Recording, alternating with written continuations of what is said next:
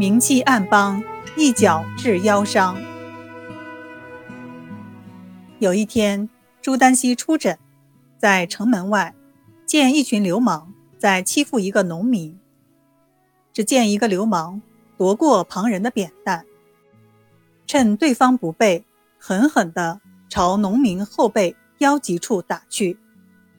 只听得农民一声惨叫，顿时脸色蜡黄，跌倒在地。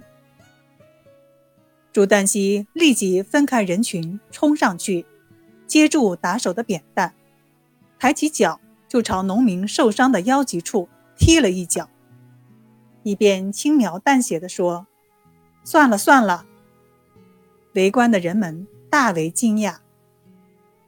流氓见自己占了上风，一向爱打抱不平的朱丹溪也没有替农民说话，乐得下台，说：“看在朱先生的面上，这回饶了你。”说罢，扬长而去。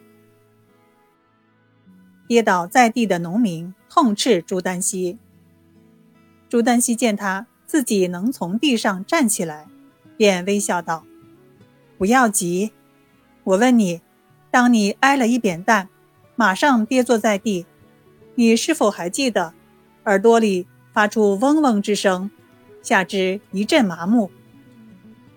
农民说：“是这样的。”朱丹溪又说：“我踢你一脚，是因为你的腰部当时已经受损移位，如果不及时复位，会引起终身瘫痪。踢了你以后，你又感觉如何？”农民想了想说：“对呀，你当时踢了我一脚，我反而能站起来了。原来这一脚是替他治伤的。”当下，农民连连赔罪。朱丹溪又替他检查了一遍伤势，并给他服上药，另外还给了些药末，要他用酒吞服。没过几天，农民的伤势果然痊愈了。